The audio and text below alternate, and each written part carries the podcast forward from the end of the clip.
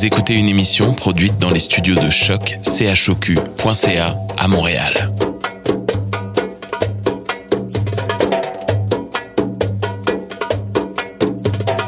Bienvenue à Radio Dodo, une émission dédiée aux tout petits enfants en difficulté. Radio Dodo est neutre et patronné par la Commission canadienne pour l'UNESCO. مرحبا بكم في راديو دودو إذاعة عالمية من أجل كل طفولة الذين عاشوا الصعوبات راديو دودو مبادرة حيادية تحت رعاية الهيئة الكندية اليونسكو Welcome to Radio Dodo, a radio dedicated to all children in difficulty. Radio Dodo is neutral and patroned by the Canadian Commission of the UNESCO. Vous écoutez Radio Dodo. You're listening to Radio Dodo. تسمعوا راديو دودو بسبب الأوضاع الحالية نتيجة فيروس الكورونا تم التسجيل بهاتف نقال مما يغير من جودة الصوت. نعتذر وشكرا لتفاهمكم.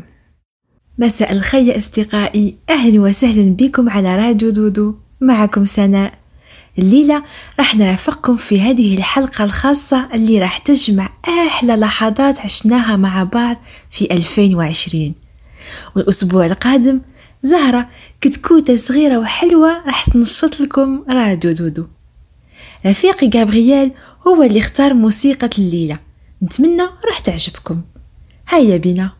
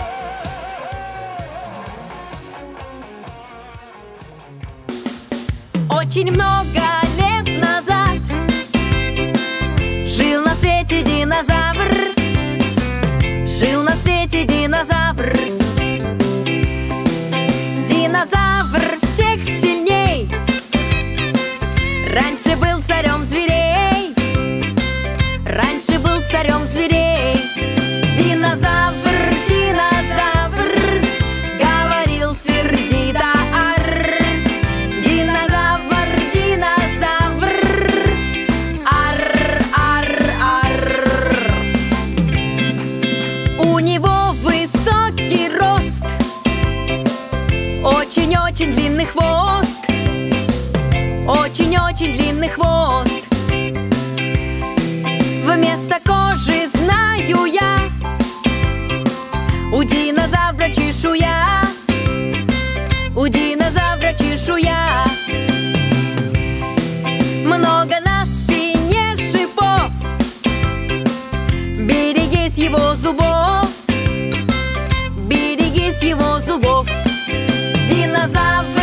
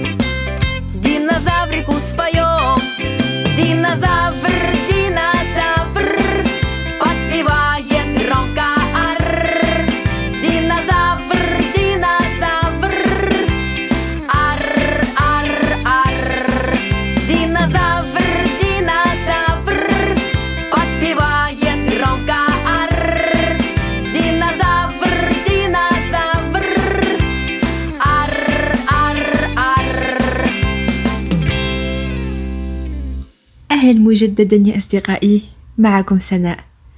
ومن أحلى لحظات موسم 2020 هو أنه خصصنا للأطفال الأبطال اللي يواجهون تحديات صحية. هيا نسمع إلى صديقتنا ميغنا وإيلي ونكتهم المضحكة على النظارات. مرحبا ميرنا. هاي لي كيفك؟ منيحة وانت؟ أنا كتير منيح ناطر أسمع النكت تبعك اليوم. هتضحك كتير على فكرة. okay وأنا عندي كم نكتة كمان بس أكيد أحلى أحلى بتوعي أحلى أكيد. تبعك. okay. طب يلا نبلش أصدقائي اليوم ميرنا عندها كم نكتة تحكي لنا إياهم وهلأ بنشوف على أي نكت رح تضحكوا أكثر okay اسمعوا بقى. يلا. مرة واحدة راحت قالت للدكتور دكتور دكتور أنا محتاجة نظارات. أكيد بس إحنا في البنك. لكن اسمعي هي قال اجت وحدة لعند الدكتور قالت له دكتور أنا شكله معي ربو. شوف كيف عم بلهت من طلعت الدرج. شو لازم ساوي؟ قال لها أول شي لازم تبذلي جهد أقل. تاني شي بتخففي أكل وثالث شي قبل كل شي تلبسي نظارات لأنه الدكتور بالطابق الأول وأنت هون بالطابق الثالث وأنا مهندس ديكور هون. لا حلوة دي حبيتها. okay هقول لك واحدة تانية okay؟ okay تمام. واحدة دخلت صيدلية وت- عشان تسأل عندكم نظارات للشمس؟ لا ليا. okay. okay اسمعي هي قال في أستاذ اجى على الصف عم يسأل الطلاب تبعه قال لهم مين بيلبس نظارات؟ قام كلهم بلشوا يجاوبوا قال لي ما معه ما بيشوف كتير منيح قام لهم أستاذ طيب آه، شو بينفعوا النظارات؟ قام نط واحد بيقول له مشان تشوف منيح أستاذ قام له طيب والأذنين؟ قام بيقول له مشان يثبتوا النظارات مشان ما يوقعوا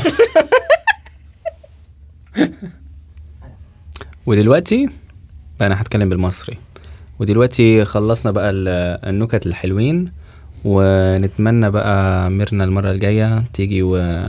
وتجيب لنا نكت بيضحكوا أكتر من كده. أو أنتوا ممكن تختاروا أني أحلى بس أنا عارفة إني بتوعي أحلى بالنسبة لكم. okay. Thank you ميرنا. شكرا.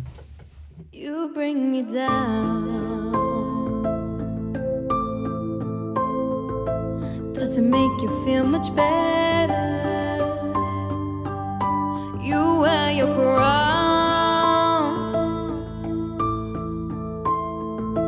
You're convinced that it's a halo. You play the victim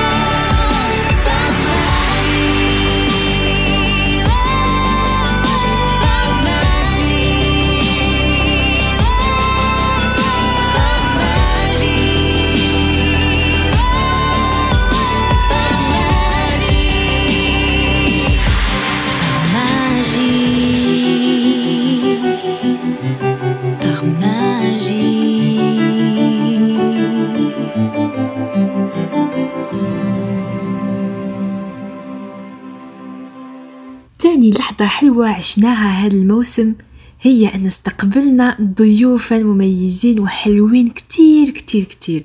دعونا نستمع من جديد إلى قصصهم الجميلة. سلام يا شباب أنا حمزة. القصة لليزي على كوزني مكيفة لراديو دودو. كاين يا مكان كبشي صغير اسمه بيشو يعيش مع لالتي بابا باع وماما باع. في يوم من الأيام كانت ماما باع التلك بيشو مشكلة صغيرة مع الكتية اليوم في سعالة بابا باع ماذا حدث؟ أعجبك بيشو؟ لا أريد أن أبكى جعيس السكينة في نفس المكان مع الأغنام بدلا من ذلك جريت مع الكلاب قال بابا باع لكن تلك الكلاب غير ليفة. هذري يا بني. فقالت بيشو أدري هذا شيء رائع لا؟ قالت ماما باع سيدرون حولك في عجبك بيشو أدري شيء رائع لا؟ في الجبة جد باع لا تكليكوا عليه. لكن ماما با وبابا با من شي تطلق لك بات الليل. يسحبون سوفهما في يوم الكد قالت ماما با التقت بيشو مشكلة صغيرة في حادرات القص يومي. ماذا حدث؟ سأل بابا. با فقالك بيشو لا أريد أن أقطع سوفي. بدلا من ذلك أريد أن أكون مسوفا. شيء رائع لا؟ قال بابا با ولكن نهربي. هذا وقت قص الصوف. يا عجبك بيشو. أدري شيء رائع لا؟ في قال جد باع لا تكليكوا عليه. لكن ماما باع وبابا باع. من شي تطلق لك بيت الليل يسحبون سوفهما في يوم آخر قالت ماما باع. التكك بيشو مشكلة صغيرة في تمشيط سوفه اليوم. ماذا حدث؟ سأل بابا باع عجبك بيشو لقد قمت بتمشيط سوفي بوحدي. لا مزيد من تشبك فيه. في أجاب بابا باع لكن أغنام لا تبكى بسوفيها في فصل رابع. قالك بيشو أدري. هذا شيء رائع لا؟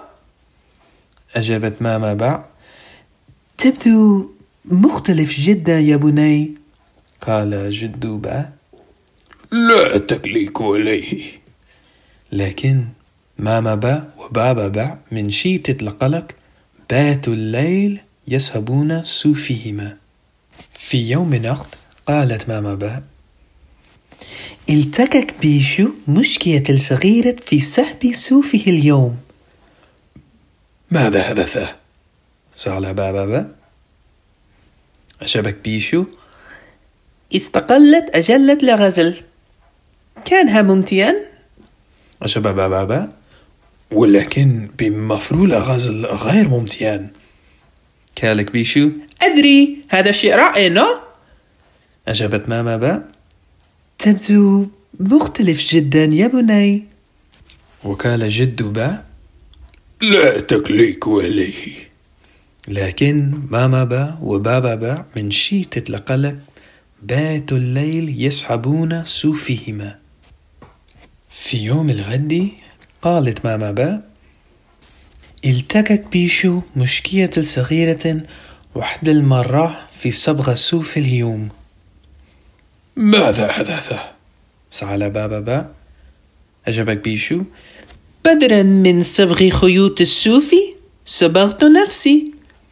أجابك بابا با أوه، تبدو تب- تبدو تبدو ورائع. قالك بيشو. أدري هذا شيء رائع لا؟ فقال جد باع. لا تكليك عليه.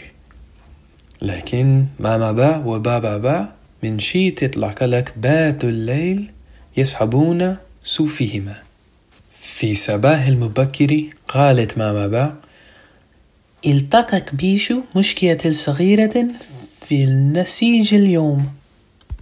ماذا حدث؟ سأل بابا با أجابك بيشو لقد وضعت رأسي في منوال نفسي. أجاب بابا با ولكن هذا اللي استمل تعلم تو قالك بيشو. أدري هذا شيء رائع لا؟ شيء لا يصدق. أجابت ماما با. فقالك بيشو. أدري شيء رائع لا؟ قال جد با. لا تكليك عليه. لكن ماما با وبابا با من شي تطلق لك.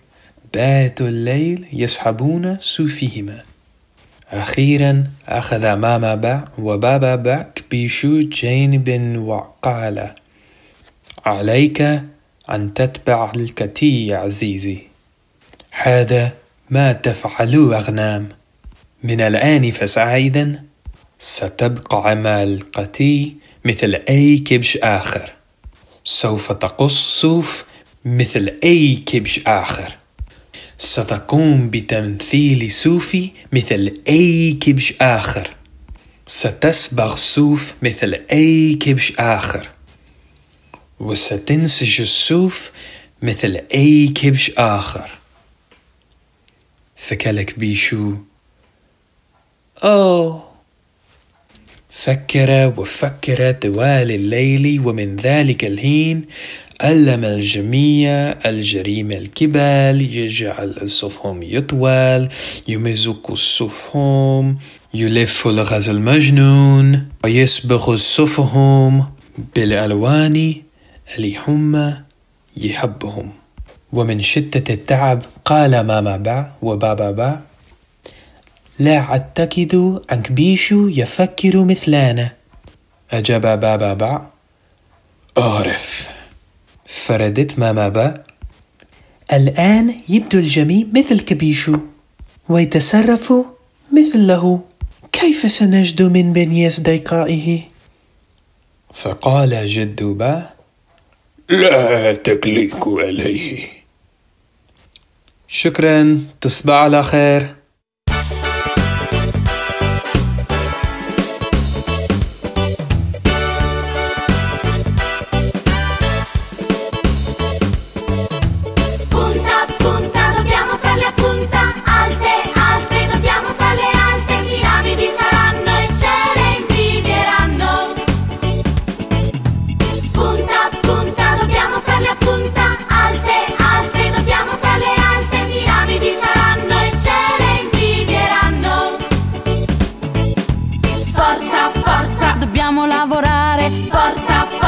Abbiamo un bel da fare. Forza, forza, dobbiamo costruire. Forza, forza, qualcosa per stupire. Forza, forza, portate qui quei massi. Forza, forza, squadrate bene i sassi. Forza, forza, c'è da catastare. Forza, forza, e anche da incastrare.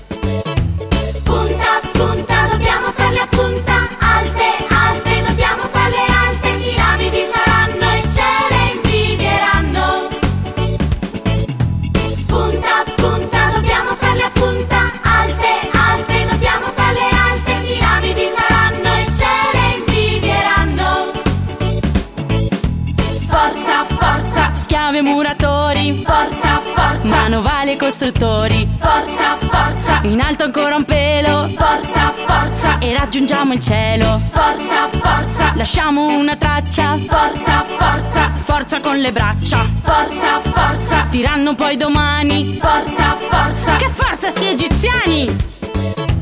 Punta, punta, dobbiamo farle a punta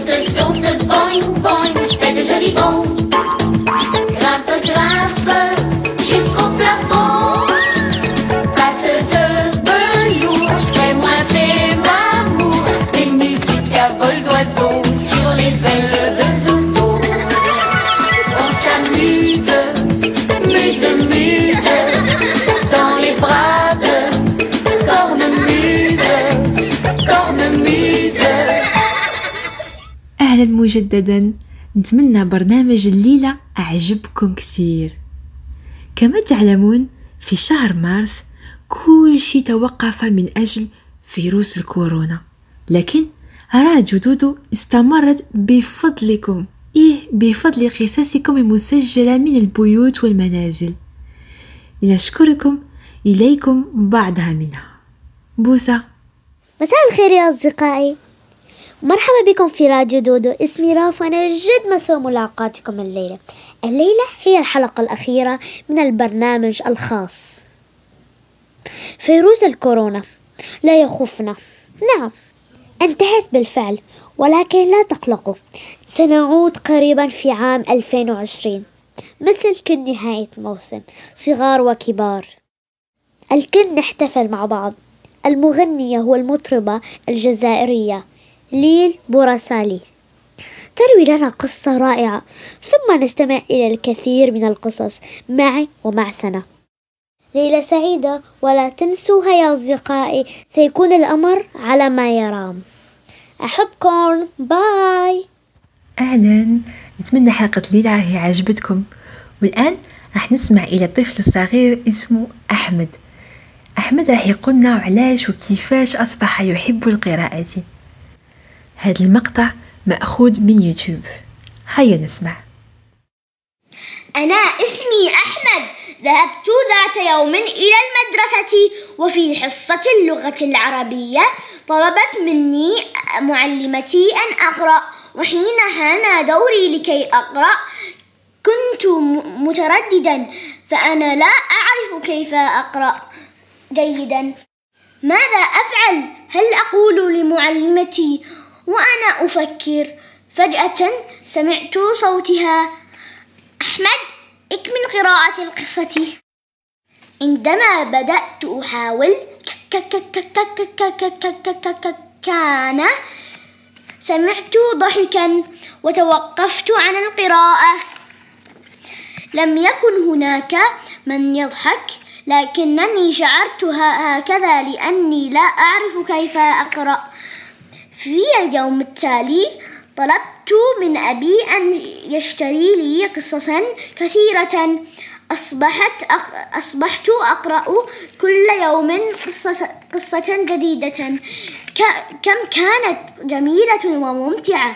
لم أكن أعرف أن القراءة بهذه السهولة.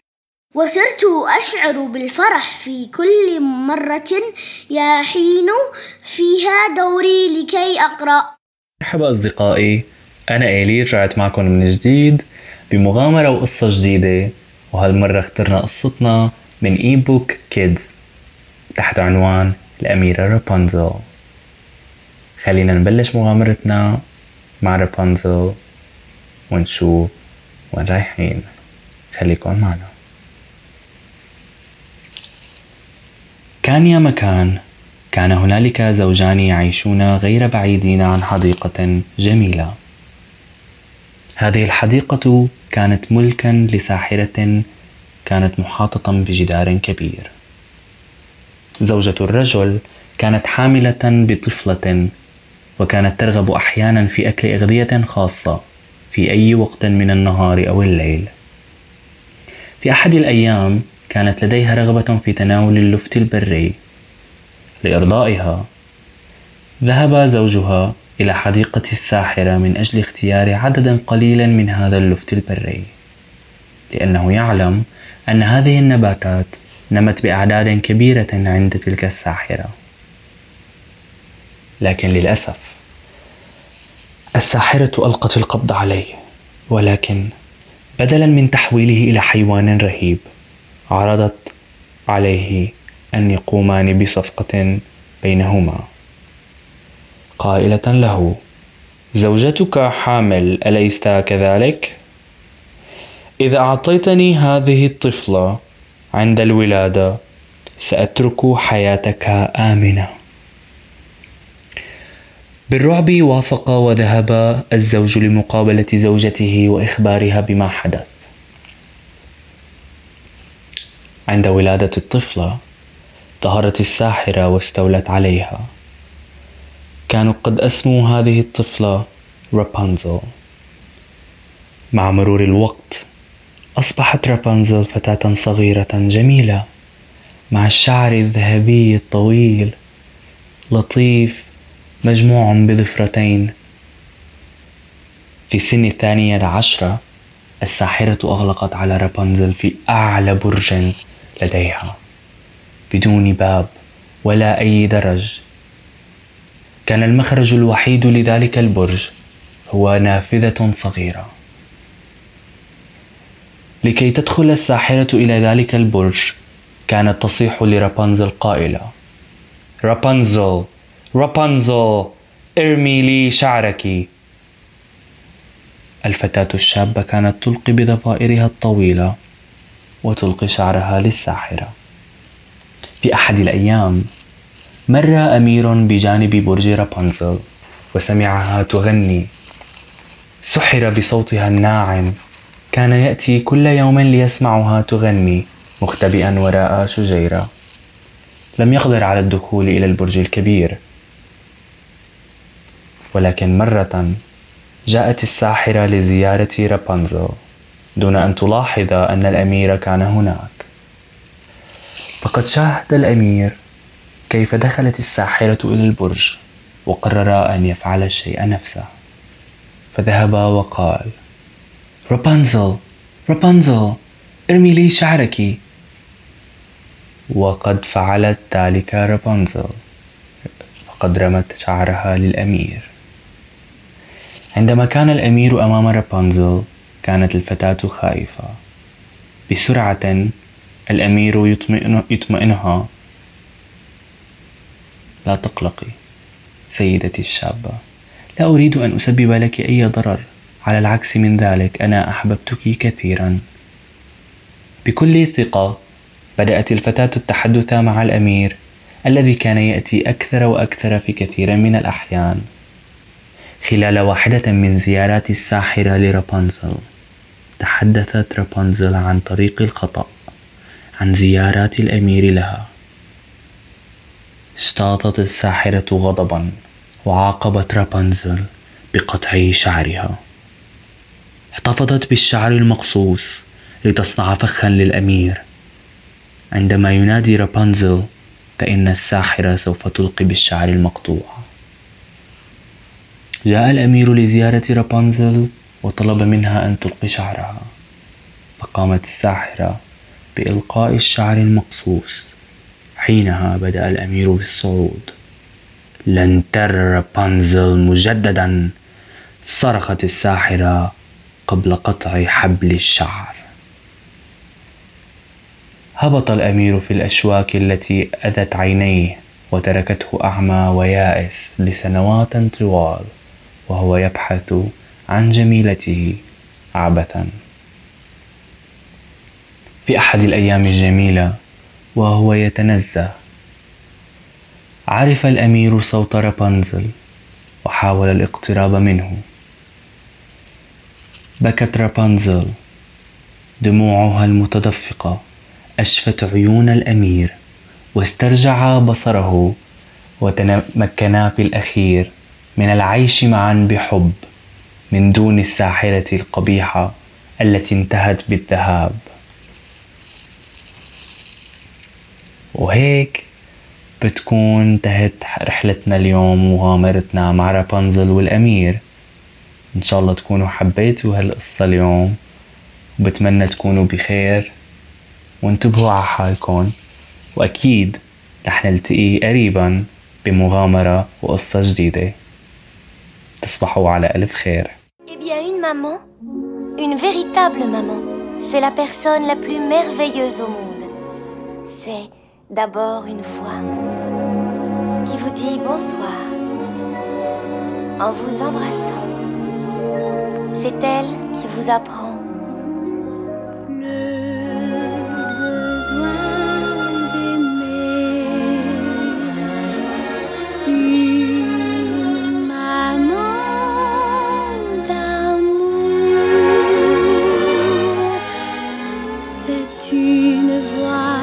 晓得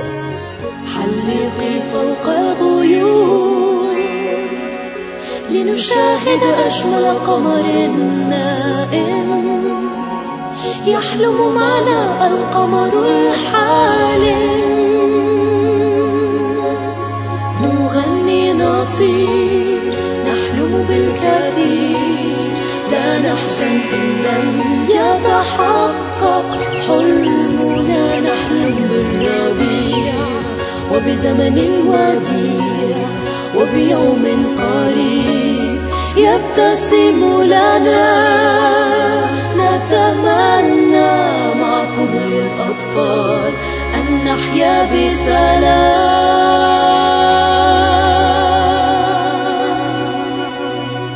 نجمتي لا تنام خيمتي تهوى الكلام.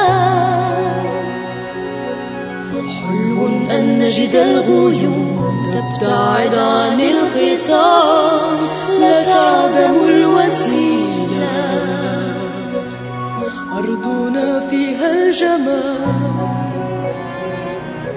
فيها الحقيقة والخيال. فيها الخير وفيها شر ظالم لكننا بالحب سنقاوم. نطير نحلم بالكثير لا نحزن إن لم يتحقق. حلمنا نحلم بالربيع وبزمن وديع وبيوم قريب يبتسم لنا. لا تخافي أنت بأمان لا تخافي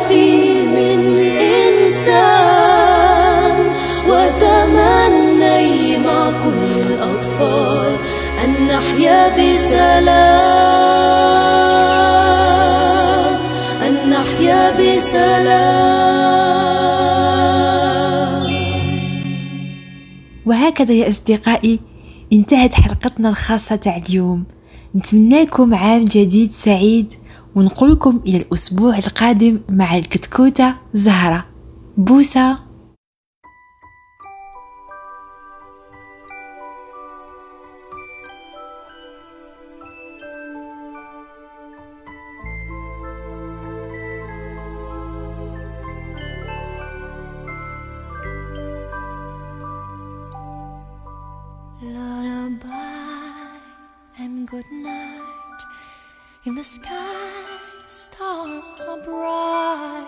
Bright. Round your head, flowers gay. Set your slumbers till day. Lullaby and good night. In the sky, stars are bright. Round your head, flowers gay. Set your slumbers till day. Close your eyes now and rest. May these hours be blessed. Close your eyes now and rest. May these hours be blessed. Bonne nuit,